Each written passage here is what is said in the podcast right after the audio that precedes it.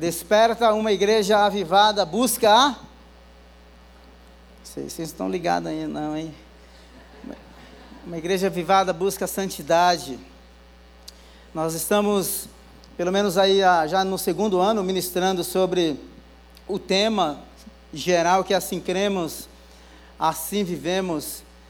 A última semana falamos sobre a adoração, não é? E hoje vamos ministrar um pouquinho aqui sobre Desperta uma Igreja Avivada. Obrigado, querido. Busca a santidade. Esse tema é um tema muito interessante. Eu hoje, bem, bem cedinho, não é? Eu, eu pensei no aspecto da santidade como como se fosse o, o, um, um livro, vamos dizer assim, que está sendo escrito. E o primeiro aspecto é que seria a introdução desse livro ou dessa história. Começa com a salvação, que é a introdução. Tem um camarada chamado David Bosch, eu já o citei aqui várias vezes. Eu demorei muito para entender o, o significado da palavra missão quando se refere à pessoa de Deus, à missão de Deus. Eu demorei muito para entender, eu falei assim, por que, que os professores não me disseram isso bem antes? Que teria facilitado muita coisa, mas eu vou dizer para você. A missão de Deus é restaurar a sua criação, a criação dele, ao propósito original. Isso começa com a salvação. Amém? Vocês estão muito caladinhos, viu? É, é que às oito é mais calado mesmo, né? É? é? Então veja só que a santidade começa com esse aspecto da regeneração. E não é muito meu hábito introduzir a mensagem já mencionando alguns textos bíblicos, mas eu fiz questão de introduzir a mensagem lendo algumas passagens bíblicas é, e a primeira delas é Colossenses capítulo 3, verso 1, que eu acho até que me permita aqui, quem sou eu para criticar o tio Paulo, né, o apóstolo Paulo, mas, mas se lêssemos, se tivéssemos o 3 no lugar do 1, eu acho que ficaria uma lógica mais, pelo menos assim no meu raciocínio. Mas veja só o que o texto diz: portanto, já que vocês ressuscitaram com Cristo, procurem as coisas que são do alto. Se ressuscitamos é porque estávamos mortos. Verso 3 de Colossenses 3, 3. Pois vocês morreram e agora a sua vida está escondida com Cristo em Deus. Vocês morreram, vocês ressuscitaram, não é? Então, esse aspecto da morte e da ressurreição, morrer para a vida antiga, despojar-se da velha e a antiga maneira de viver e ressurgir para uma nova vida por meio do novo nascimento, por meio da regeneração. Então, a santidade começa com salvação. Amém? Amém. E mais, porque Cristo foi feito as primícias da nossa ressurreição, ou seja, ele é realmente o modelo de vida. Por quê? Por Paulo em Romanos capítulo 5, ele vai dizer, olha, por meio de um único homem, o pecado entrou na humanidade, e, e por meio do pecado a morte, a morte foi transferida a todos todos os homens, a toda a humanidade. E se você continuar lendo, ele vai dizer assim: olha, mas por meio de um único ato de justiça, é isso que Paulo vai dizer, um único ato de justiça, que demandou de muitos pecados. Os pecados de quem? Os pecados da humanidade.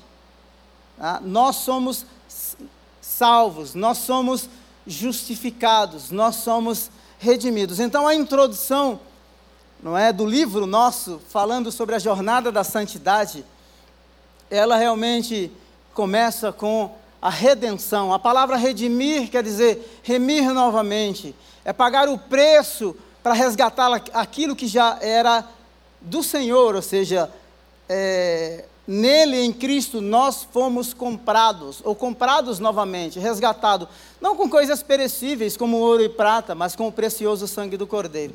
O segundo aspecto é o aspecto que os teólogos chamam de regeneração contínua, que é realmente a santidade. E aí eu, diz, eu diria que é o desenvolvimento da ideia do livro, né? Você, na introdução, você põe os pontos principais, mas agora, nessa regeneração contínua, você vai desenvolver todas aquelas ideias que foram lançadas na introdução. Amém? E aí, o que Paulo vai dizer aqui? Olha só, que, que maravilhoso. Se você quiser anotar, eu não vou poder ler todas as passagens, mas eu sei que vocês gostam de anotar, então eu vou citar pelo menos os versos de X a Y é, e o livro e você anota. Então, o desenvolvimento da santidade, em Colossenses 3, de 5 a 7, ele vai dizer assim: olha, assim façam morrer tudo que pertence à natureza terrena de vocês. Eu ressuscitei, eu morri para a velha natureza, não é? Agora o que é que eu vou ter que fazer? Eu não estou pronto ainda, porque a minha jornada está em curso. É, é, nós estamos em construção, nós estamos num processo que nós chamamos, somos salvos, somos salvos sim, mas nós estamos num processo de regeneração contínua, num processo de mudança. E, e, em tais situações nós até nos surpreendemos assim, conosco mesmo, né, com algumas alguns pensamentos, algumas ações, alguns comportamentos, mas o certo é que nós estamos neste processo de crescimento, de amadurecimento. Os capítulos desse livro é, estão sendo escritos, essa jornada é, é, está sendo desenvolvida, nós estamos realmente caminhando. E o Peter Escaseiro, ele, defini, ele definiu muito bem é, esse termo jornada no livro dele espiritualidade emocionalmente saudável, quando ele diz assim: olha, na jornada você tem é, é, altos e baixos, você flutua em, várias, em vários momentos, você tem momentos de crise, momentos em, em, que você está no topo da montanha, né? E tem dias que você está realmente lá no vale. Ele descreve jornada, é, e no processo de santidade, de regeneração contínua, é assim mesmo. E agora, esse, esse capítulo é o feroz. Esse aqui é magnífico, por quê? Porque tivemos a introdução, tivemos aí o desenvolvimento da ideia, que é o processo de santificação, mas a conclusão é a glorificação. Ah, se tivesse um penteca, dava um glória. É, olha, isso aqui é maravilhoso. Eis que eu lhes digo, 1 Coríntios 15, a partir do 51.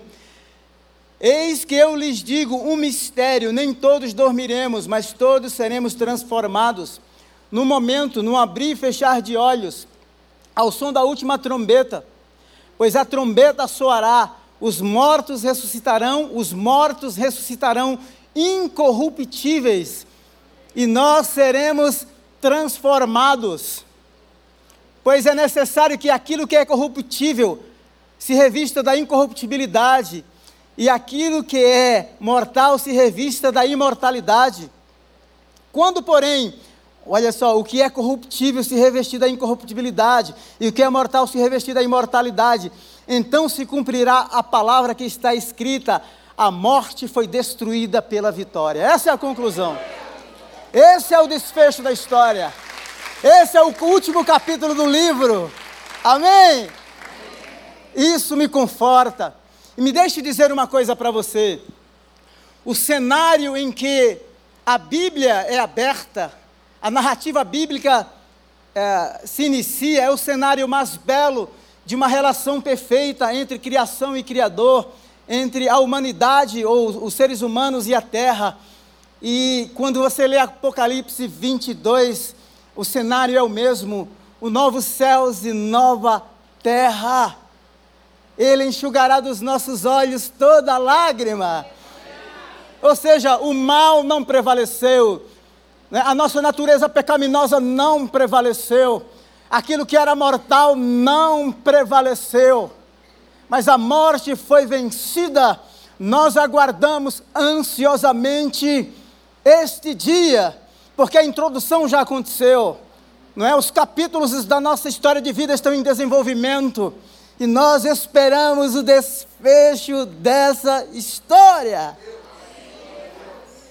E mais, ninguém pode nos arrancar das mãos dele, porque nós somos o seu povo e ele é o nosso Deus.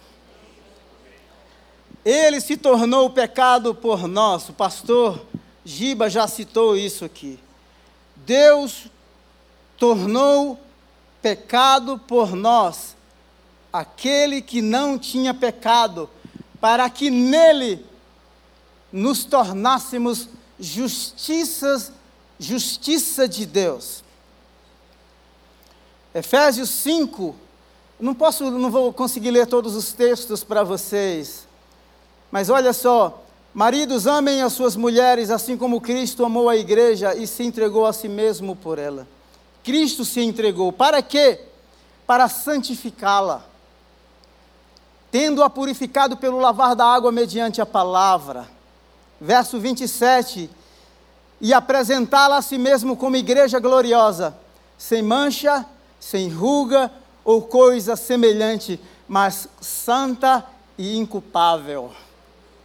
Eu sei que a gente flutua, né? Nós temos altos e baixos, mas nele já foi feito, em Cristo já foi feita toda a justiça de Deus, a ponto de o apóstolo Paulo dizer em Romanos capítulo 8 que se ele é por nós, quem será contra nós?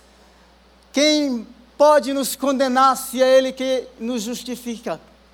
O Paulo, ou o John Stott chama isso de pergunta retórica, não é? Ou seja, a pergunta que não tem resposta é muito óbvio. Se Deus te justificou, ninguém mais pode te condenar. Se Deus é com você e por você, ninguém pode, ninguém jamais será contra você. Então, eu queria que você guardasse isso no coração e que você se tranquilizasse porque as aflições deste tempo presente não vão se comparar com a glória que em nós há de ser revelada.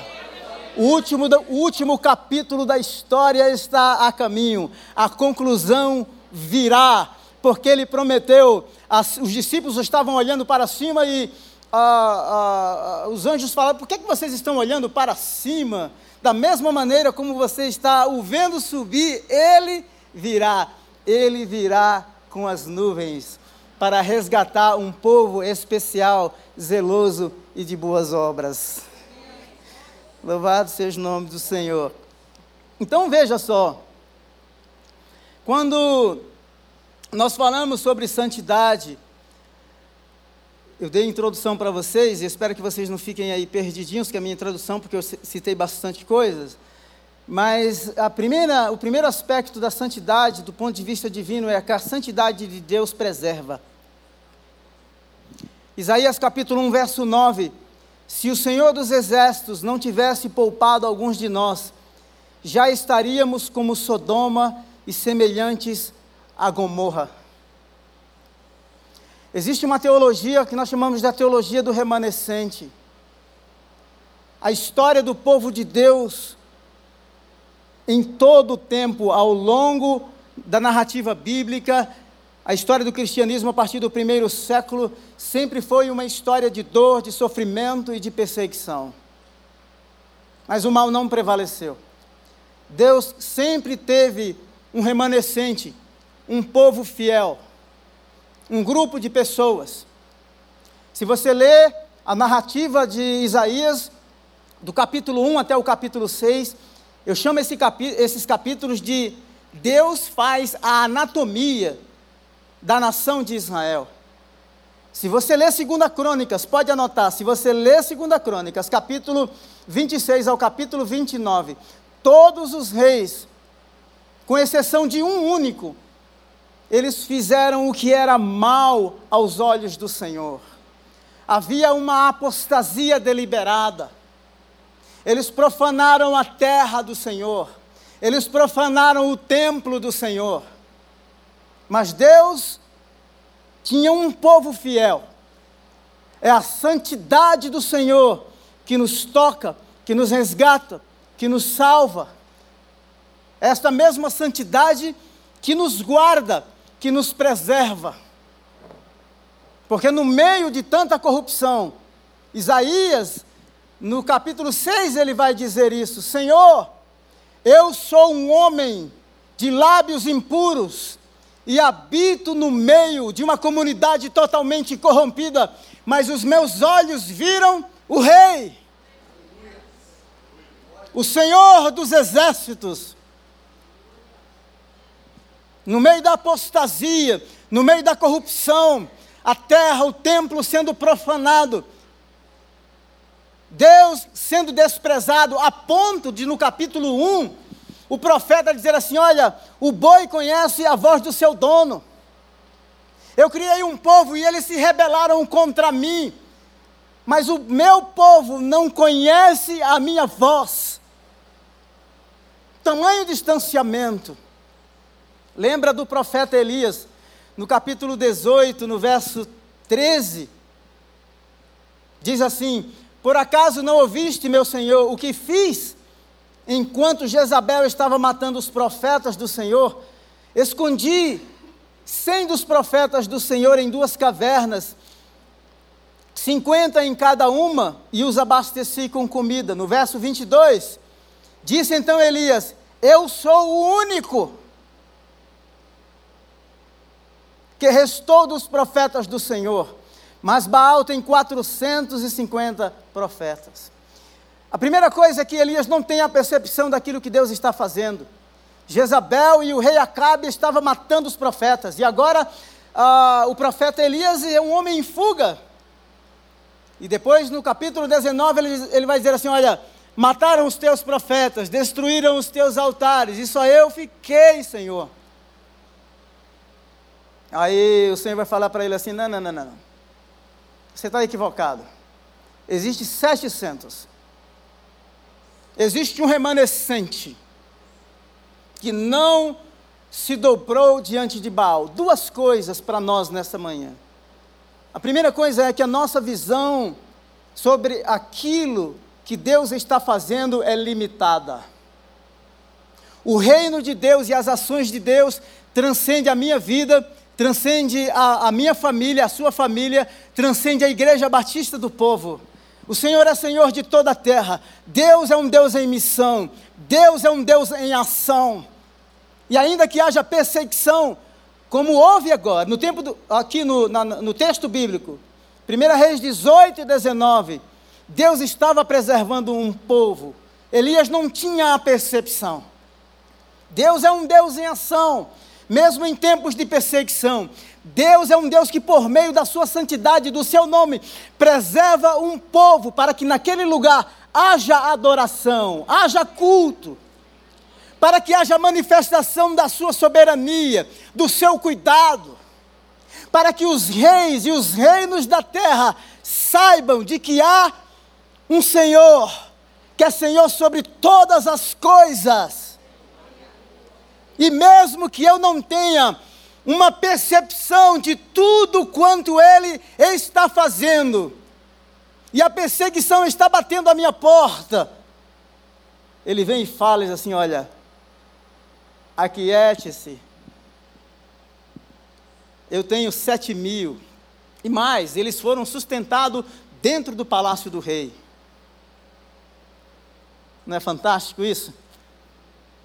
Um outro texto que me chamou muita atenção foi é,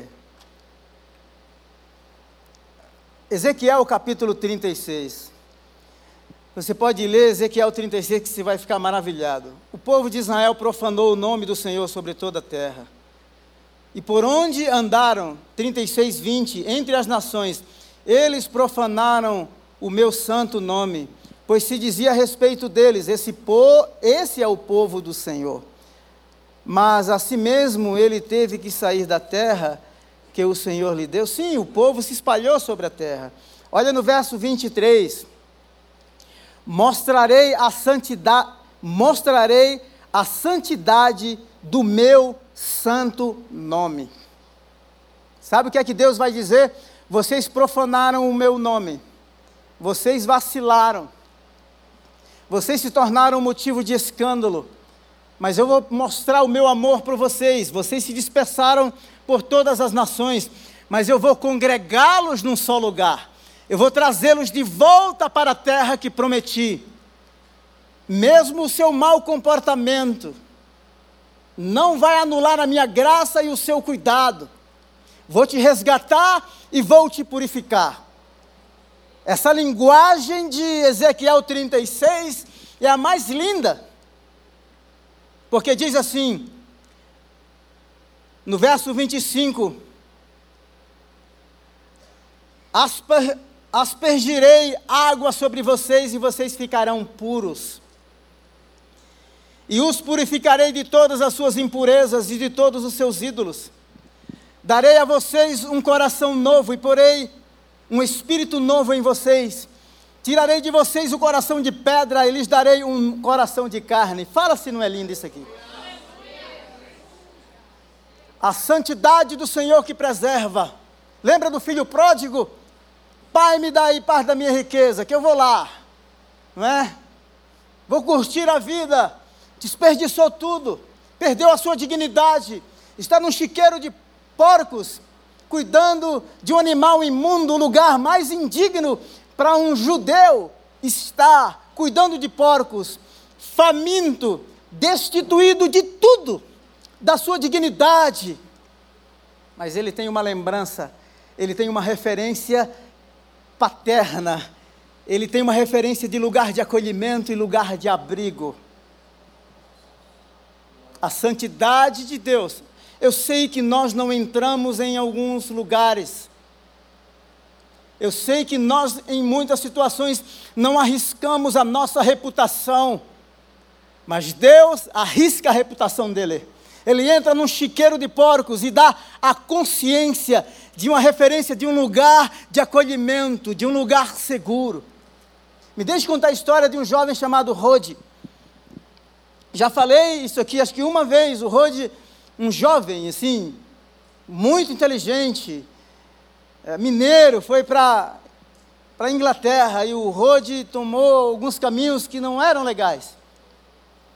Um certo dia, o, o, o, o Rode, chapado até a alma, na balada, cheio de êxtase, totalmente drogado, e ele diz que no meio daquele ambiente, alguém se aproxima dele e diz assim: Rapaz, esse lugar não é para você. Esse lugar não é para você. Ele ficou sem entender. Aí falou assim: Olha, vai embora, saia desse lugar. O Rode foi embora. Eu sei que muita gente né, pode até é, dizer assim: não, é uma experiência muito mística. Deixe-me dizer uma coisa primeiro. Nós nunca vamos ter a capacidade de estabelecer os protocolos, como Deus deve agir ou não.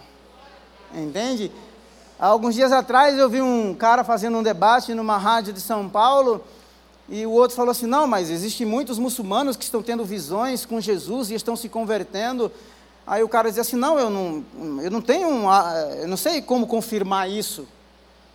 Quem é o elemento finito, não é? Falível para determinar ou endossar aquilo que Deus está fazendo, como diz o paranaense, né? Me poupe. Ah, peraí, quer dizer que Deus vai trabalhar e ele depende da minha validação, eu que tenho que validar as ações dele? Em hipótese alguma, Deus é Deus e Senhor de toda a terra. E sabe o que aconteceu com Rode? A vida do Rode foi totalmente transformado. Até hoje ele não consegue explicar quem foi essa pessoa. As pessoas podem questionar a experiência mística, ninguém pode questionar que a vida do Rode mudou e pronto. Fim de papo. Ah, os caras estavam questionando quando o cego foi curado. Ah, se a mãe, o pai, o papagaio pecou ou não. Olha, eu não sei, foi um homem aí, era sábado sim, eu sei que ele quebrou os paradigmas da lei. E Deus vem para quebrar paradigmas mesmo, porque Ele é Deus. Mas é o seguinte, vocês estão discutindo muito, eu não sei explicar direito. É, uma coisa eu sei dizer para vocês: eu era cego e agora eu vejo. Amém? Ô, oh, glória, eu acho que eu estou ficando mais, mais, mais... A santidade de Deus preserva. Sabe por que o mal não tomou conta? Porque Deus é Deus. O diabo é o cachorrinho de Deus, ele só vai até onde Deus permite. Deus é soberano, Deus é grande. Ele é aquele que estabelece reis e reinos, remove reis e reinos. Deus é Deus. E não importa quão estranhos sejam os nossos ambientes, os nossos momentos, tempos de apostasia, tempos de esfriamento espiritual, que a gente se apegue e se abrigue sempre nele, porque a santidade do Senhor nos preserva e nos guarda. Mesmo quando a gente se sente em muitas circunstâncias desnorteados, você deve vir para o, o, o evento da Páscoa aqui, porque a história do caminho de Emaús é fantástica, porque os caras estão, assim, sabe uma palavra que a gente usa lá no Nordeste? Deixa eu usar o meu nordestei aqui. Às vezes, você já viu uma pessoa que anda assim, às vezes ela fica meio desorientada? Tem uma palavra que a gente fala assim, ó, aquele ali está areado. e tem hora que a gente fica meio areado, meio desorientado. Não é? E aí o Senhor vem mesmo sem a gente ter a consciência plena. Ele vem e nos cerca por detrás e pela frente. Quando a gente não vê os horizontes, como os discípulos no caminho de Emaús, Ele está perto. Ele não vai nos perder de vista. Pode ser que alguns familiares, os pais e, me, e mesmo a mãe, mas é isso que o profeta vai dizer: ainda que a tua mãe se esqueça de você, eu todavia de você não me esquecerei. Tu és meu, eu tenho o teu nome gravado na palma das minhas mãos. Eu queria explorar melhor esse tema. Se eu não terminar hoje, aqui hoje, a semana que vem tem outro tema, né? Santidade que preserva, Salmo 124. Eu não vou ter pressa não, viu, irmãos? É, o pastor Jonas, ele, ele faz, como que eu posso dizer, ele, ele, ele prega várias vezes o, o, mesmo sermão em etapas, então nós vamos fazer isso aqui também, tá bom? Como ele diz, é uma, uma, uma um bate-papo, uma conversa, tá bom? Salmo 124, olha que coisa linda. Se o Senhor não estivesse do nosso lado, que Israel o repita: se o Senhor não estivesse do nosso lado quando os inimigos nos atacaram, eles já nos teriam engolido vivos quando se enfureceram contra nós. As águas nos teriam arrastado e as torrentes nos teriam afogado. Sim, as águas violentas nos teriam afogado. Bendito seja o Senhor que não nos entregou para sermos dilacerados pelos dentes dele. Bendito seja o Senhor que esteve ao nosso lado. Bendito seja o Senhor que não nos entregou, que nos preservou, que nos guardou. Sabe por quê? Porque Ele tem uma aliança conosco, nós temos uma aliança com Ele. Quem tem a maior compreensão do preço que foi pago na cruz é o próprio Deus e o Filho que sofreu ele não vai nos perder de vista, Ele não vai nos entregar aos inimigos, em hipótese alguma. Somos dele e mais, selados. Nós temos uma marca, o governo dele chegou, nós vivemos para uma nova vida. A introdução aconteceu na salvação. A santidade é essa história bela, sim, de crises, de inimigos que querem nos devorar. Mas, do ponto de vista histórico, a conclusão já aconteceu, porque nós sabemos o que ia acontecer, mas nós ainda aguardamos ansiosamente a manifestação dos filhos de Deus, e naquele dia, sim, estaremos para sempre com o Senhor.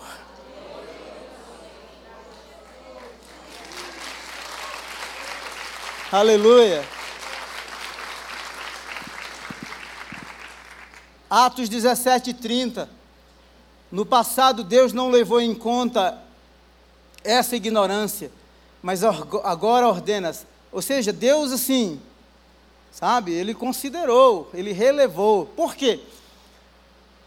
Porque hoje nós olhamos para um sacrifício que aconteceu no passado, há quase dois mil anos atrás, e nós confiamos que nele nós temos salvação e nos apropriamos disso. Mas os profetas e o povo do Antigo Testamento olhava para o sacrifício vindouro. Então Deus, ele ele relevou muitos e muitos pecados, porque todos os pecados da humanidade foram pagos na pessoa de Jesus Cristo. Então veja que nós percebemos aqui o coração desse Deus de amor, desse Deus gracioso. 2 Pedro, capítulo 2, verso 4. Deus não poupou os anjos. Veja que Deus não poupou os anjos que se rebelaram. 2 Pedro 2,5, ele não poupou o mundo antigo quando trouxe o dilúvio. Ele não poupou. Agora, olha só.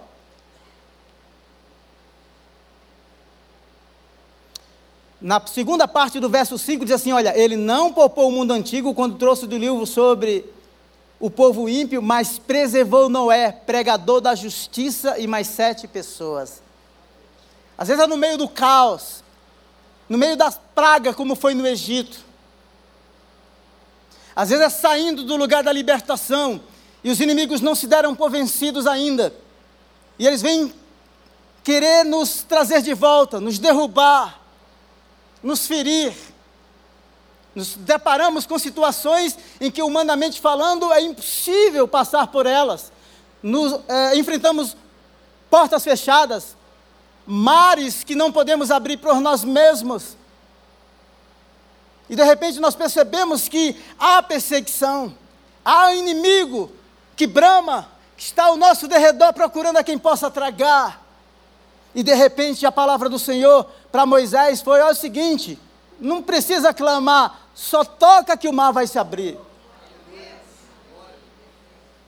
É essa dependência que nós precisamos ter essas referências do Deus que preserva dentro do Egito.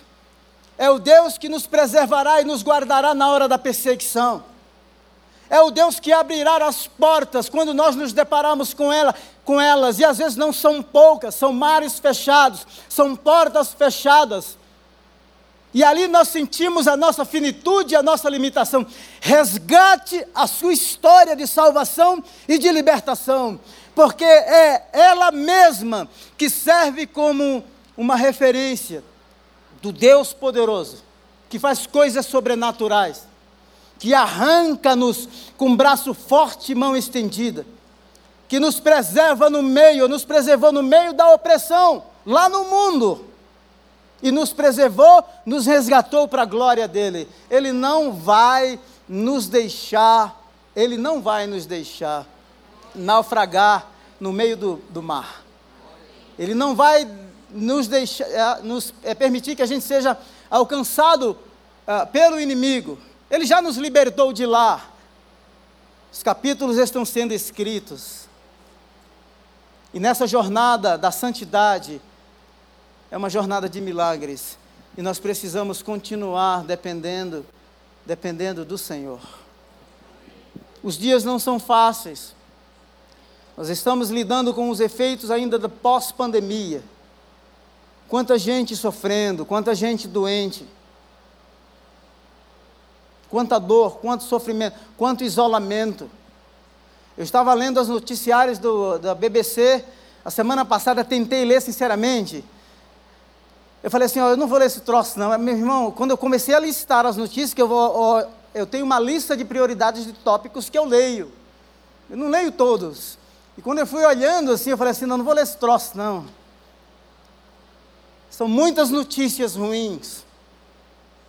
Apegue-se às notícias boas. Alimente, nutre o seu coração com palavras de esperança. Sabe? Verbalize a palavra, ore a palavra. Lembre-se de onde você saiu e não queira voltar para lá. O nosso rumo é a terra prometida há um desfecho da nossa história de vida.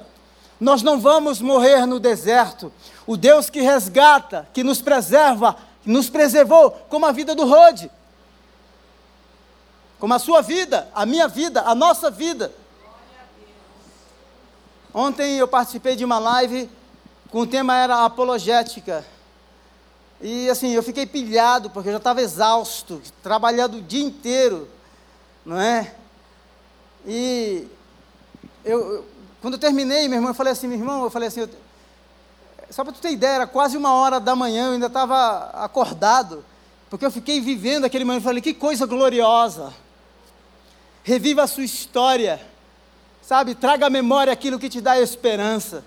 O Senhor está conosco. Ele disse em Ezequiel 36: Olha, vocês profanaram o meu nome entre as nações, mas por causa do meu nome eu vou te resgatar, eu vou derramar água sobre você, eu vou purificar você, eu vou tirar esse coração endurecido, vou te dar um coração quebrantado. É o seguinte: a minha lei não será mais um código externo, a minha lei será escrita nas paredes do seu coração, e você vai andar por elas e viver por elas.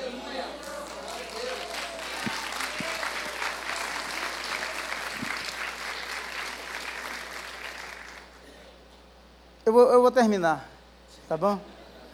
Eu vou, eu vou terminar porque eu vou abrir um outro ponto e eu não vou conseguir, não é? Tá, vamos orar? Amém? Deus é bom. Deus é bom. Uma das coisas que me chamou bastante atenção e eu queria que nós orássemos nesse aspecto é que eu estava lembrando dos todos os pontos que eu ia pregar nessa manhã. E eu falei assim: a vida de Moisés cabe em todos os pontos. Porque Moisés, o povo de Deus cresceu no Egito e o Faraó vai dizer assim: olha, mate. Deu a instrução, instrução às parteiras. É o seguinte: o povo cresceu demais. E primeiro, irmãos, o crescimento do povo no Egito, numa terra estranha, um povo exilado, é o cumprimento das promessas lá de Gênesis 1. Cresçam e se multipliquem. Existem momentos de adversidade que a gente cresce. José disse assim: Olha, Deus me fez crescer na terra do meu sofrimento. Sei que não é fácil. Você tem que ser crente raiz, meu irmão. Esse negócio de ser fraquinho, não. Tem hora que a gente vai capengando mesmo, rastejando. Vamos chegar lá, às vezes, tudo estrupiado, mas a gente chega. Soldado é assim, ou não é? Bora para cima, não vamos chegar lá. Vamos ajudando um ou outro, colocam nas costas, vamos juntos. Mas nós vamos chegar. E a vida do Moisés, primeiro, o faraó queria matar no útero o projeto de Deus antes de nascer, mate. Deus preservou. Colocaram no rio. E aí ele foi, a filha de Faraó possivelmente está indo para um ritual, tomar o banho, né? Porque ah, existiam os rituais de purificação e ela escuta. A serva vai lá, pega o menino e apresenta. A nossa vida não é uma vida à deriva. A nossa vida tem propósito. Deus sabe o desfecho da nossa história, Ele sabe aonde nós vamos aportar, e Ele sabe que nós estamos ancorados nele. E mais, para a ironia do negócio, é, o cara é sustentado dentro do palácio, fala sério. VIP, né? VIP, fala aí, fala sério, né? E aí depois de 40 anos, o cara comete um erro e ele vai lá para o deserto. E ele fica 40 anos no deserto. E um certo dia, aquele dia era um dia distinto. Aquele dia era um dia distinto. Ele estava apacentando o rebanho e de repente ele tem uma experiência profunda. Ele vê que o mato pega fogo, né? E o negócio não se consome. E ele fica impressionado. E aí Deus ele quer ver, não se, não, não olhe para mim. Eu estou aqui, mas é o seguinte: não olhe, não se vire para me ver. Você não, o ser humano não tem a capacidade de me ver. Mas uma coisa faça: tire a sandália dos seus pés, porque o lugar que você pisa é Terra Santa. Escuta o que eu vou falar para você aqui. A santidade de Deus redime a nossa vida e redime todas as nossas frustrações. A santidade não, não simplesmente salva, resgata, regenera, mas redime a nossa vida e redime a nossa vocação, o nosso propósito. Moisés, tire a sandália dos seus pés. É o seguinte: eu tenho uma missão para você. Você vai libertar o meu povo. Mas é o seguinte: se eles chegarem lá e perguntarem quem me enviou, primeiro, quem sou eu? A autoestima do cara. 40 anos no deserto. Diga eu sou o que sou. Eu sou o que sou, me enviou. Isso é suficiente. Eu vou dizer uma coisa para você. E se eles perguntarem quem sou eu? Sua autoestima está baixa, mas é o seguinte: a minha soberania respalda a sua autoestima baixa. A minha soberania respalda a sua frustração.